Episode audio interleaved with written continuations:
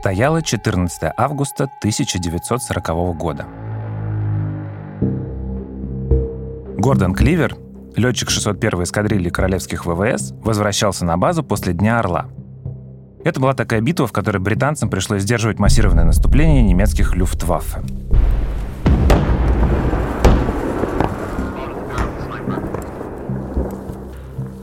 Хотя Вторая мировая война только начиналась, Кливер уже готовился выйти на пенсию. Он успел поучаствовать в битве за Британию, во французской кампании и в эвакуации Дюнкерка – Этот вылет должен был стать одним из последних в его карьере. Так и случилось.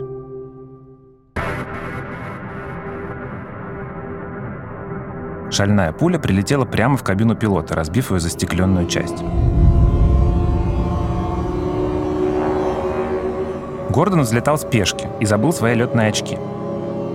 И осколки оргстекла полетели ему прямо в глаза. Гордон мгновенно ослеп и чудом выжил. Он перевернул самолет вверх дном, выпрыгнул из кабины с парашютом и приземлился недалеко от Солсбери.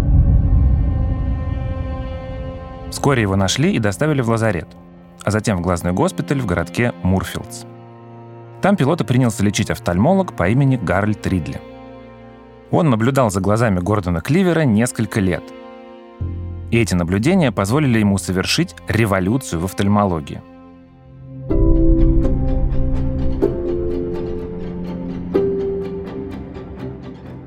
Через 11 лет после судьбоносной встречи с летчиком Гордоном Кливером офтальмолог Гарольд Ридли выступал на офтальмологическом конгрессе.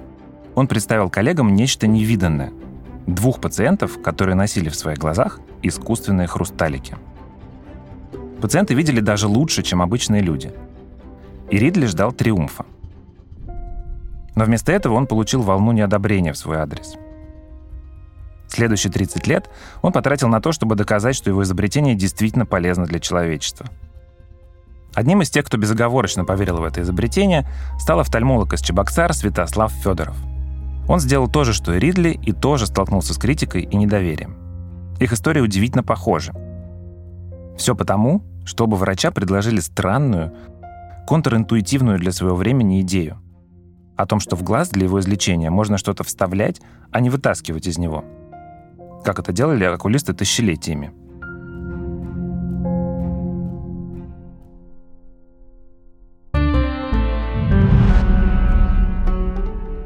Меня зовут Федор Катасонов, я педиатр, а это подкаст «Почему мы еще живы». В этом выпуске будут линзы, которые делали всем миром, одна газетная печатка и актер из популярного сериала про врачей, сделавший новые технологии хорошую рекламу. Это история про силу сотрудничества, про то, что упорная борьба за идею в конце концов вознаграждается, и про победу над слепотой. Это история про создание искусственного хрусталика глаза.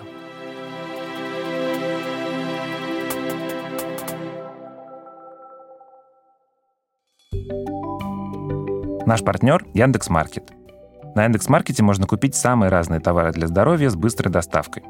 Одних только контактных линз там 5000 видов — Почти каждый день на Яндекс.Маркете действуют акции, которые делают покупку лекарств и других товаров для здоровья выгодной. Если вы еще ни разу не делали покупок на Яндекс.Маркете, вы можете сэкономить 15%. Все подробности по ссылке, которую мы разместили в описании этого эпизода.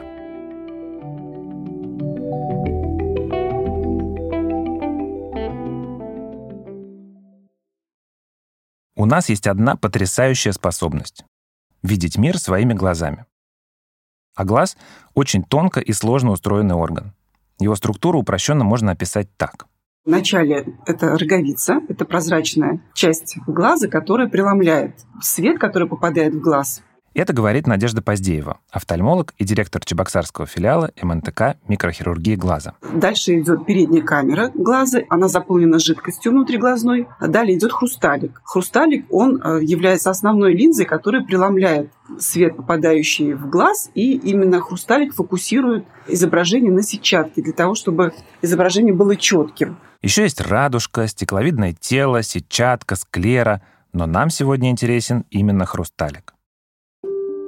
Хрусталик — это биологическая двояко выпуклая линза, состоящая из белка кристаллина. В норме хрусталик совершенно прозрачен. К сожалению, организм стареет. Со временем наши клетки все хуже справляются с генетическими поломками, которые случаются в организме. Метаболизм замедляется, и вредные вещества накапливаются в разных тканях, в том числе в хрусталике глаза.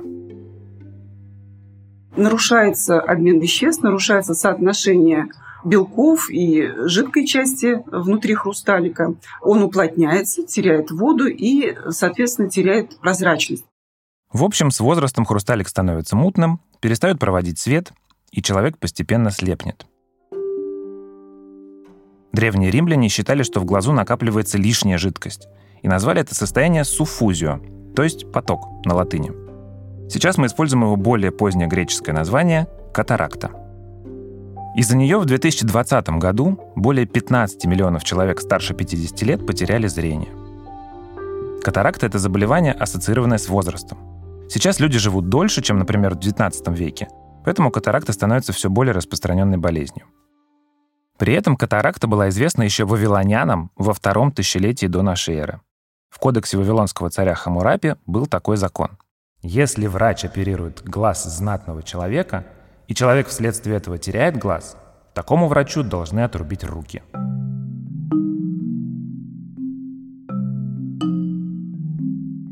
Почему такой закон вообще попал в кодекс? Потому что уже при Хамурапе, то есть в 1750-х годах до нашей эры, врачи умели делать операцию по удалению катаракты. И мы знаем, что это была за операция. Древние лекари рассуждали так.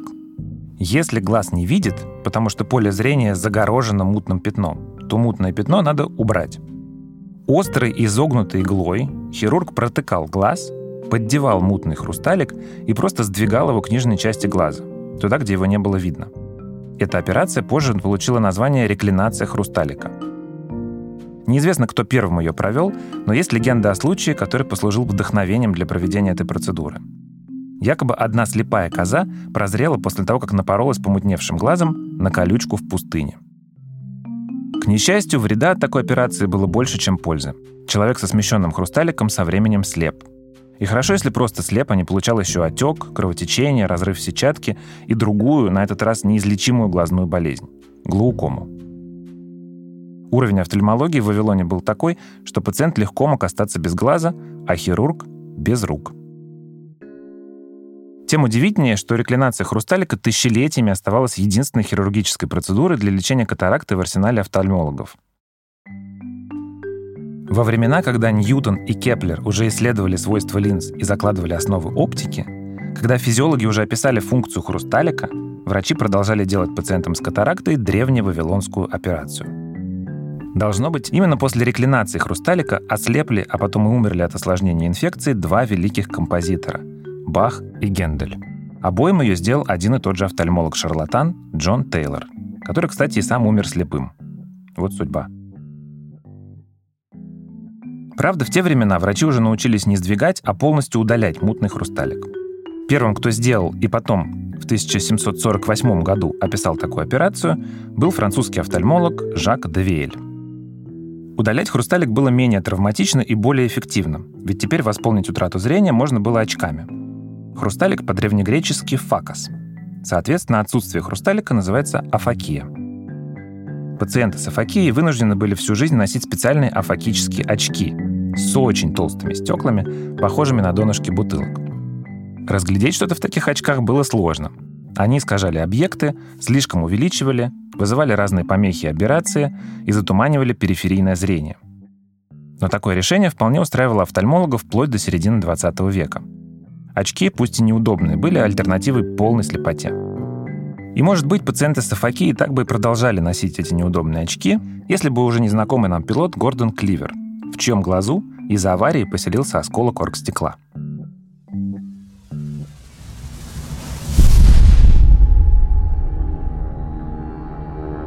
Итак, Гордон приземлился на английскую землю с глазами полными стеклянной шрапнели.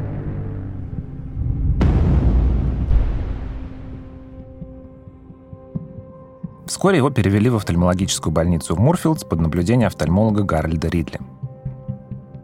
Ридли был опытным врачом. Он учился у лучших лондонских глазных хирургов, успел поработать на корабле и, конечно, умел лечить катаракту методом удаления хрусталика. Он выполнил больше ста таких операций и понимал, что было бы здорово замещать удаленный хрусталик искусственной линзой. Правда, никто в мире не знал, из чего сделать такую линзу. Левый глаз Гордона Кливера полностью ослеп, а в правом удалось сохранить некоторое зрение. Пилот пережил 18 операций на глазах и лице. Даже после 18-й операции врачам не удалось извлечь все осколки стекла. Некоторые из них так и остались в глазу. Годами наблюдая за Кливером и другими солдатами с похожими ранениями, доктор Ридли заметил, что оргстекло в глазах не особенно мешало пациентам. Оно не вызывало ни воспаления, ни какого-либо другого иммунного ответа. Ридли сделал вывод, что оргстекло, оно же плексиглаз, биосовместимый материал.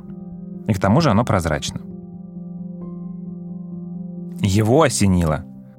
Вот из чего нужно делать искусственный хрусталик. Однако одно дело придумать, другое воплотить.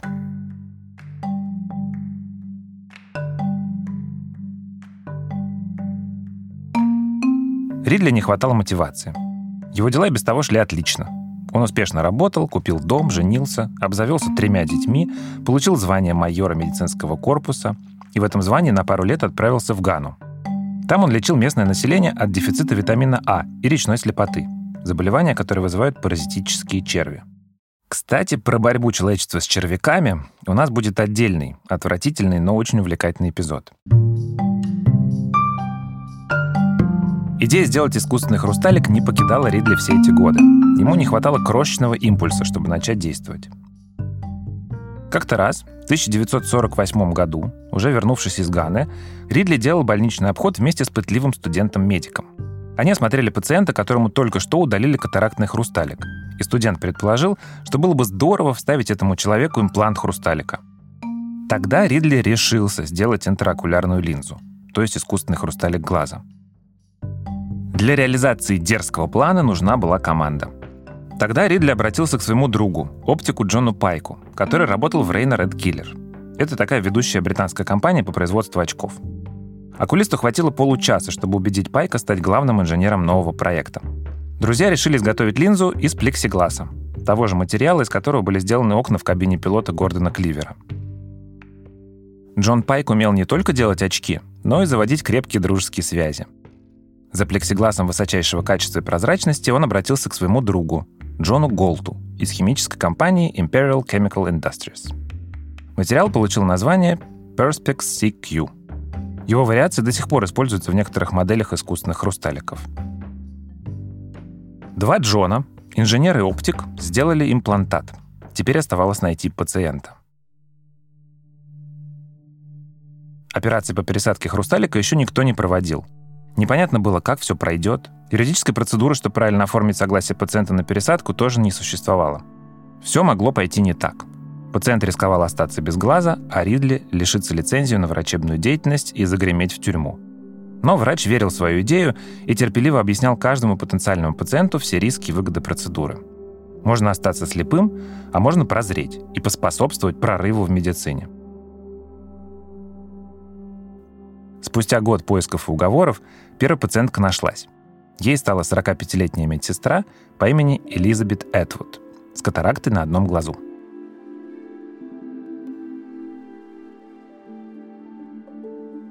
Первую операцию по пересадке хрусталика Ридли провел не в Мурфилдс, а в госпитале Святого Фомы. Критики позже скажут, что таким образом врач пытался скрыть свои эксперименты от других.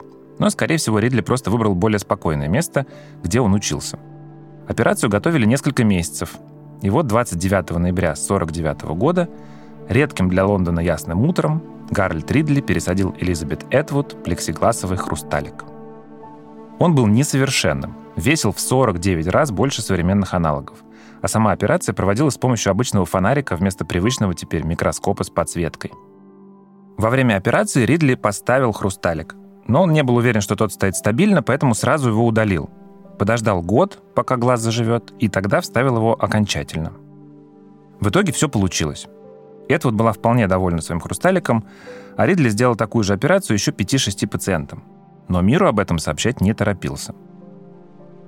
Если бы хоть с одним пациентом что-то пошло не так, у офтальмолога возникли бы большие проблемы, вплоть до уголовного преследования. Он не патентовал свое изобретение, так что ничего с него не зарабатывал. Более того, он сам платил за изготовление хрусталиков по одному фунту стерлингов за штуку. Конечно, врач собирался обнародовать результат, но через пару лет, когда окончательно убедится в успехе. Тут в дело вмешался случай. Один из пациентов доктора Ридли хотел записаться к нему на повторный прием. Искал его имя в телефонном справочнике и нашел там окулиста Ридли. Но это оказался другой Ридли по имени Фредерик.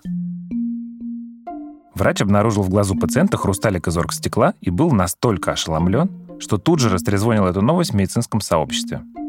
Юлить было бессмысленно, и тогда Гарольд Ридли решил представить результаты своих экспериментов коллегам.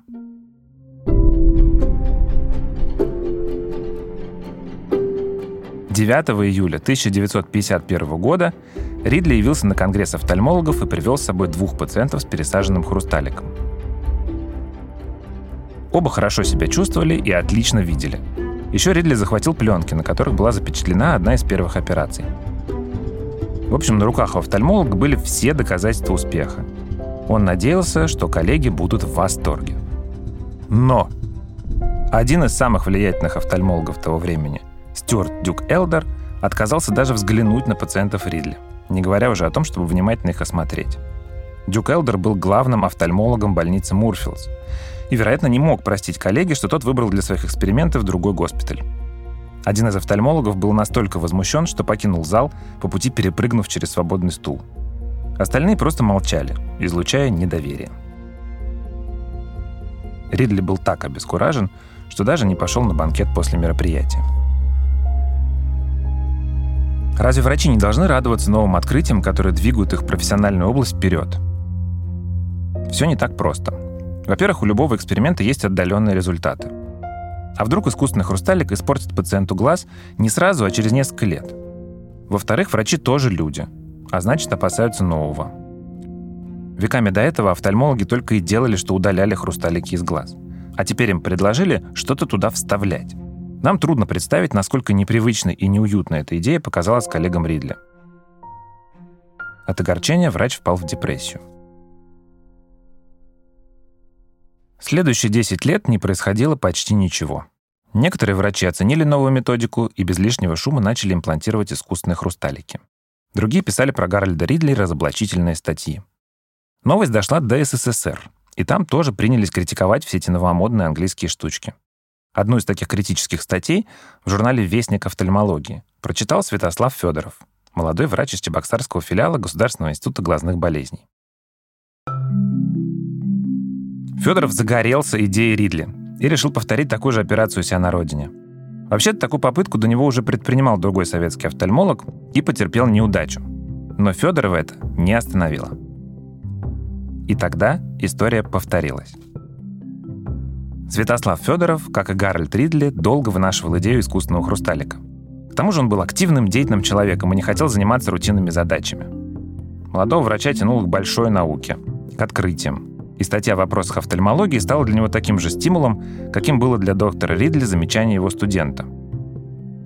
Задача перед Федоровым стояла та же, что и перед его английским коллегой – изготовить сам хрусталик. Для Ридли, как мы помним, хрусталик изготовили его друзья – талантливые инженеры и оптики – Федоров тоже стал искать умельцев в свою команду. И нашел. На Чебоксарском агрегатном заводе. Это был технолог-лекальщик по имени Семен Мильман. Выслушав врача, он всего за три недели сделал крохотный прозрачный хрусталик. Еще год Федоров готовился к операции. Целого летчика для наблюдения у него не было, так что он тренировался на кроликах с нарушениями зрения. Пересадил искусственный хрусталик сначала им, и кролики бодро побежали в сторону морковки, явно ее увидев – в 1960 году, через 11 лет после Гарольда Ридли, Святослав Федоров имплантировал искусственный хрусталик 11-летней школьнице Лене Петровой, у которой была врожденная катаракта. Вот как об этом рассказывала сама Лена. Идет операция, он все интересуется, не больно ли тебе, не болит ли. Все беспокоился, чтобы не было мне больно. Потом смотрю, когда они вставили хрусталик, показывает мне пальцы. Лена, ты видишь? Это так хорошо, так отлично. Увидела. В местной газете об этом тут же написали. И вместо триумфа Федоров, так же как доктор Ридли, столкнулся с недоверием коллег. Операция извлечения мутного хрусталика сейчас технически очень хорошо разработана. Огромное число людей после операции по поводу катаракты, так называется эта болезнь, хорошо видит в очках. Однако в качестве очередной зарубежной сенсации рекламируются попытки вставлять внутрь глаза искусственные линзы, которые себя не оправдали. Оказалось, что от такой операции больше опасностей, чем пользы. Это написал один офтальмолог, имея в виду неудачу врача, который пытался пересадить хрусталик еще до Федорова. Ну, как все новое, наверное, какие-то абсолютно прорывные технологии, они требуют доказательства того, что это безопасно, доказательства того, что это направление правильное, поскольку в стране никто и никогда этим не занимался, то, конечно, первые вот эти операции были восприняты офтальмологическим сообществом с большой настороженностью. Все думали о том, что насколько это безопасно для пациента, каков будет отдаленный прогноз у этой пациентки, которой была сделана такая операция. И все новое пробивает себе дорогу на самом деле в жизни не так легко. Были у этого конфликта и более банальные причины. Беда, если про вас напишут в печати. Худо, если раскритикуют, это каждому ясно. Но вы покаетесь, и вас простят. А вот если похвалят вас, о, тут найдутся люди, которые никогда вам этого не простят. Так писал об этом случае журналист «Известий» Анатолий Аграновский, имея в виду профессиональную зависть, которую к Федорову, очевидно, испытывали некоторые врачи. Скандал достиг таких масштабов, что Федорова сняли с должности. Благодаря журналисту Аграновскому мы и знаем эту историю. Еще он успел помочь врачу – Разобравшись в истории, он позвонил заместителю министра здравоохранения СССР и спросил, что тот думает о ценности работы Федорова. Этого было достаточно, чтобы врача восстановили в филиале Института глазных болезней, но продолжать вести там исследования ему бы не дали. Святослав Федоров уволился из НИИ в Чебоксарах и поступил на работу в Архангельский мединститут. Иная история тут бы и закончилась. Но в случае с Федоровым самое интересное только начиналось. В Архангельске офтальмолог подготовил первую группу своих учеников. А главное, в Архангельске Федоров продолжал оттачивать технологии имплантации хрусталиков и искать для них идеальный материал. Он открыл для себя. Можно прийти к любому человеку. Если благородна цель и полезна Отечеству, человек поможет. Механик Петродворцовского часового завода Николай Васильевич Лебедев сделал Федорову бескорыстно в свободное время микростанок для сверления линз нужны были новые виды пластмасс. И в Ленинграде занялись этим тоже бескорыстно, тоже в свободное время, две замечательные женщины. Кандидат химических наук Лидия Ивановна Медведева и доктор химических наук Ирина Лисенна Арбузова. Первые линзы устанавливались на миниатюрные дужки. Поисках мастера, который мог бы их изготовить, Федоров пришел в часовую мастерскую и нашел там часовщика Виктора Смирнова. Тот недели за две сделал миниатюрный пресс для изгибания капроновых нитей для дужек. Потом Федоров отправился на Мамаксанский завод, где литейщики сделали ему отливки для прессов. Затем кузнец Павел Третьяков смастерил приставку к операционному столу. Оставалось самое сложное – пресс-формы для выделки и шлифовки хрусталика. За это никто на заводе не брался. Зато заводчане рассказали, что раньше у них работал мастер по имени Александр Каран. Он якобы мог такое сделать, но теперь жил в Ленинграде в каком-то подвале на Васильевском острове. Федоров приехал в Ленинград, облазил все подвалы, потом догадался зайти в адресный стол и, наконец, нашел нужную квартиру. Александр Каран выслушал врача, сделал отличную пресс-форму и выточил на ней хрусталик.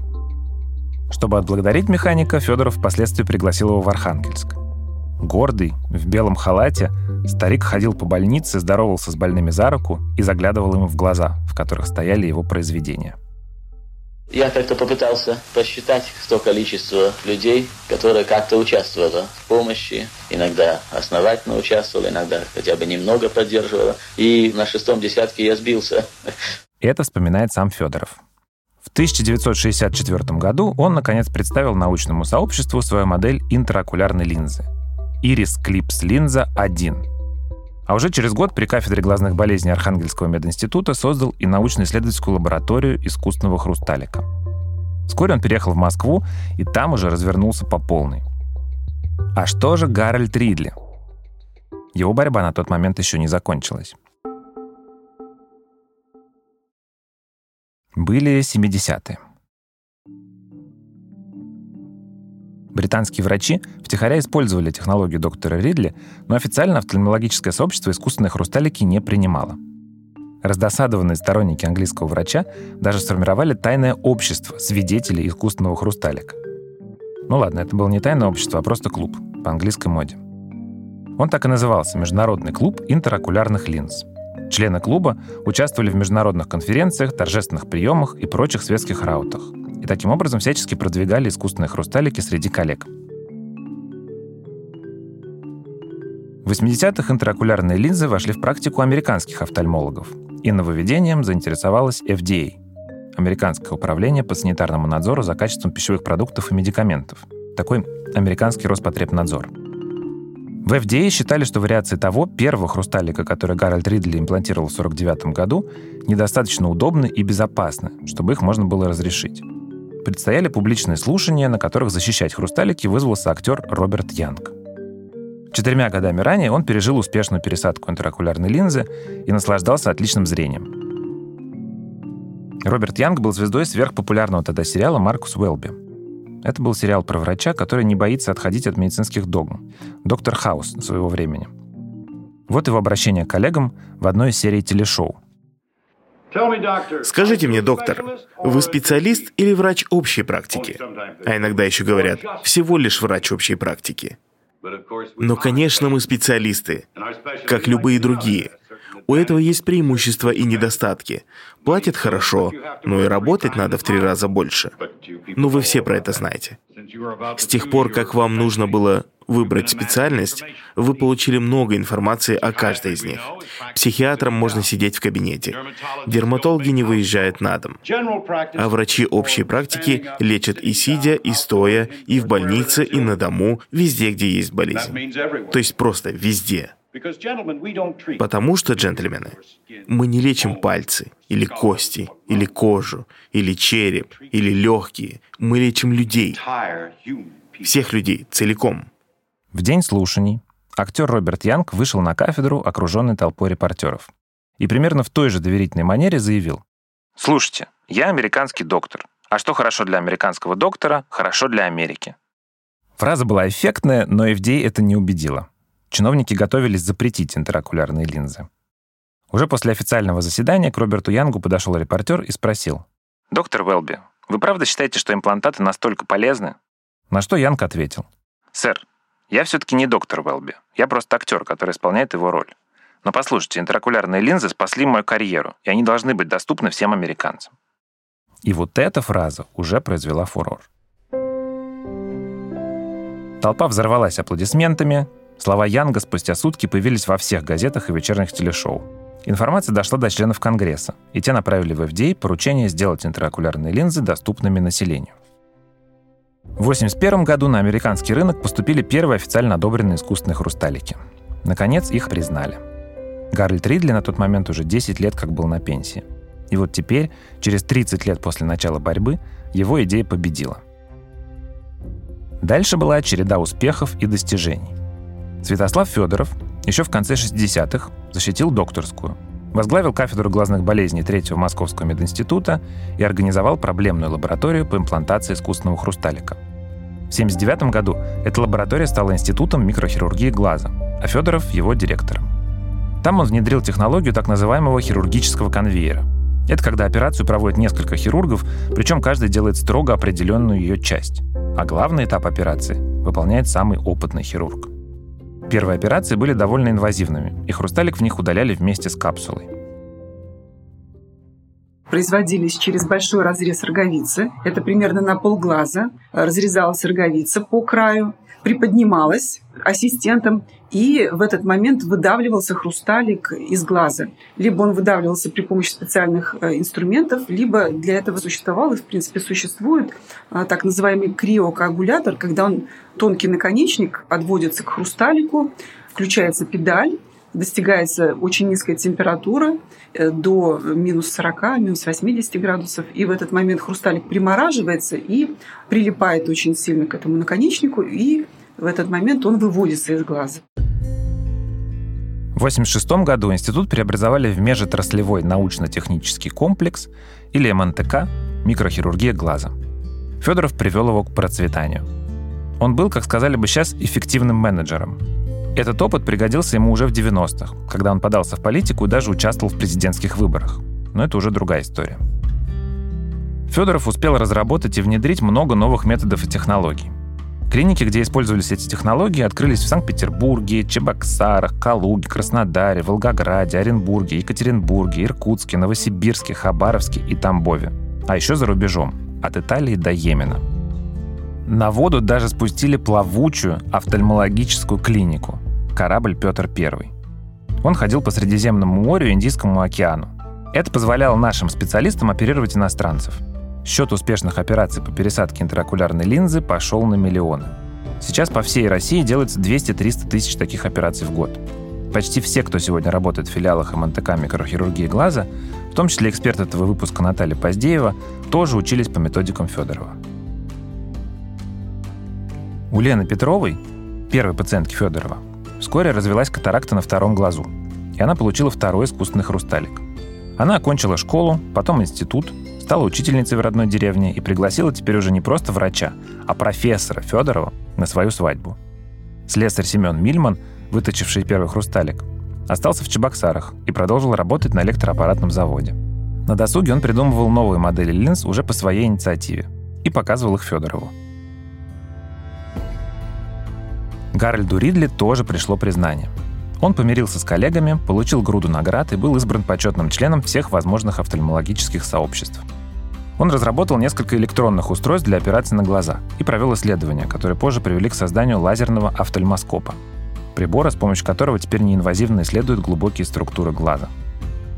Помня свою работу в Гане, Ридли основал благотворительный фонд для офтальмологической помощи малоимущим и вместе с женой несколько лет ездил в бедные страны, чтобы там делать операции и учить местных хирургов.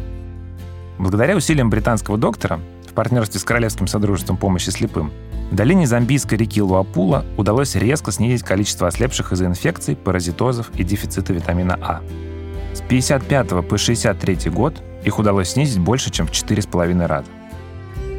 В 1999 году компания Rainer и Killer, та, которая изготовила первый искусственный хрусталик, организовала празднование 50-летия этой технологии. Ридли был на собрании почетным гостем, а само оно происходило в Лондонском музее науки среди экспонатов самолетов времен Второй мировой – вот фрагмент речи Ридли. Катаракта была известна человечеству за две тысячи лет до того, как кто-то взялся за нее и сказал «Я это исправлю». Человечество ждало этого достижения две тысячи лет.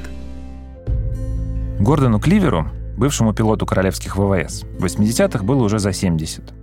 Когда у него развелась катаракта на уцелевшем глазу, он пришел в офтальмологическую клинику на рутинную медицинскую операцию – пересадку искусственного хрусталика – Ему вставили линзу из материала, похожего на плексиглаз. Тот самый, который 40 лет назад попал к нему в глаза осколками разбитой кабины. То, что лишило пилота зрения, помогло это зрение восстановить. 9 февраля 2000 года Гарольд Ридли предстал перед королевой Елизаветой II, которая пожаловала ему титул рыцаря. Он стал сэром Гарольдом Ридли. Ему было уже 92 года, и он почти оглох – После церемонии офтальмолога спросили, что ему сказала королева. Ридли улыбнулся и ответил, да я ни черта не услышал. Его теперь уже российский, а не советский коллега Святослав Федоров в том же году погиб. Вертолет, на котором он возвращался с конференции в Тамбове, разбился недалеко от МКАД. Гарольд Ридли умер в своей постели годом позже –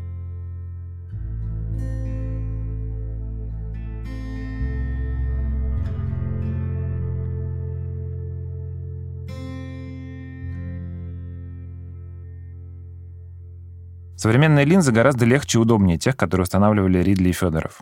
Их делают уже не из твердого плексигласа, а из пластичного материала с памятью формы. Они э, изготавливаются таким образом, что их можно э, свернуть в трубочку и инжектировать внутрь глаза через разрез э, от 1,8 мм до 2,6 мм. Это зависит от материала и от модели искусственного хрусталика. И внутри глаза вот эта свернутая интраокулярная линза, она разворачивается и занимает свое правильное положение. Ранее мы выполняли эти операции, делая большие разрезы практически на половину окружности роговицы, не менее 10 миллиметров. Вы представляете, какой это большой разрез. И такие разрезы, конечно, требовали специальной техники ушивания, чтобы не перетянуть э, рану, не дотянуть, потому что это будет открытые раны, через которые может проникнуть инфекция. То есть сейчас эта проблема практически не существует, потому что вот эти проколы, через которые инжектируются интраокулярные линзы, они не требуют зашивания. Сейчас эта область э, офтальмологии очень хорошо развивается, и с каждым годом появляются все новые и новые, более совершенные интраокулярные линзы, которые мы можем предложить своим пациентам. Да и саму операцию пересадки хрусталика хирурги усовершенствовали. Она стала максимально щадящей и теперь выполняется методом так называемой факоэмульсии. Сейчас для удаления катаракты используются специальные факомашины. Это специальные приборы ультразвуковые, которые позволяют дробить хрусталик. И этот прибор устроен таким образом, что он одновременно дробит при помощи ультразвука и одновременно отсасывает, как пылесос и одновременно еще и подает специальную внутри глаза жидкость для того, чтобы сохранять этот баланс, когда идет отсос, факомульсификация так называемая, то есть дробление ультразвуком, и одновременно подача жидкости. То есть такая операция занимает от 5 до 10 минут. А потом инжектируются интраокулярные линзы искусственные, это занимает буквально секунды. И затем фактически на этом операция заканчивается, потому что не требуется никаких швов, и таким образом операция по поводу катаракты может занимать от 10 до, ну, наверное, максимум 15-20 минут. Ежегодно с помощью этой операции более 14 миллионов человек во всем мире восстанавливают зрение. Это был подкаст «Почему мы еще живы» студии «Либо-либо». Партнер выпуска Яндекс Маркет. Мы делали этот эпизод вместе с автором сценария Евгенией Щербиной, редактором Настей Красильниковой, медицинским редактором Нигиной Бегмуродовой, продюсерами Кириллом Сычевой, Лика Кремер и Ксенией Красильниковой, звукорежиссером Ниной Мамотиной и композиторами Кирой Вайнштейн и Михаилом Мисоедовым. Музыку и звуки для этого подкаста мы берем из библиотеки Blue Dot Sessions. Меня зовут Федор Катасонов. Слушайте нас во всех приложениях для подкастов и не забывайте оставлять оценки и отзывы. Пока.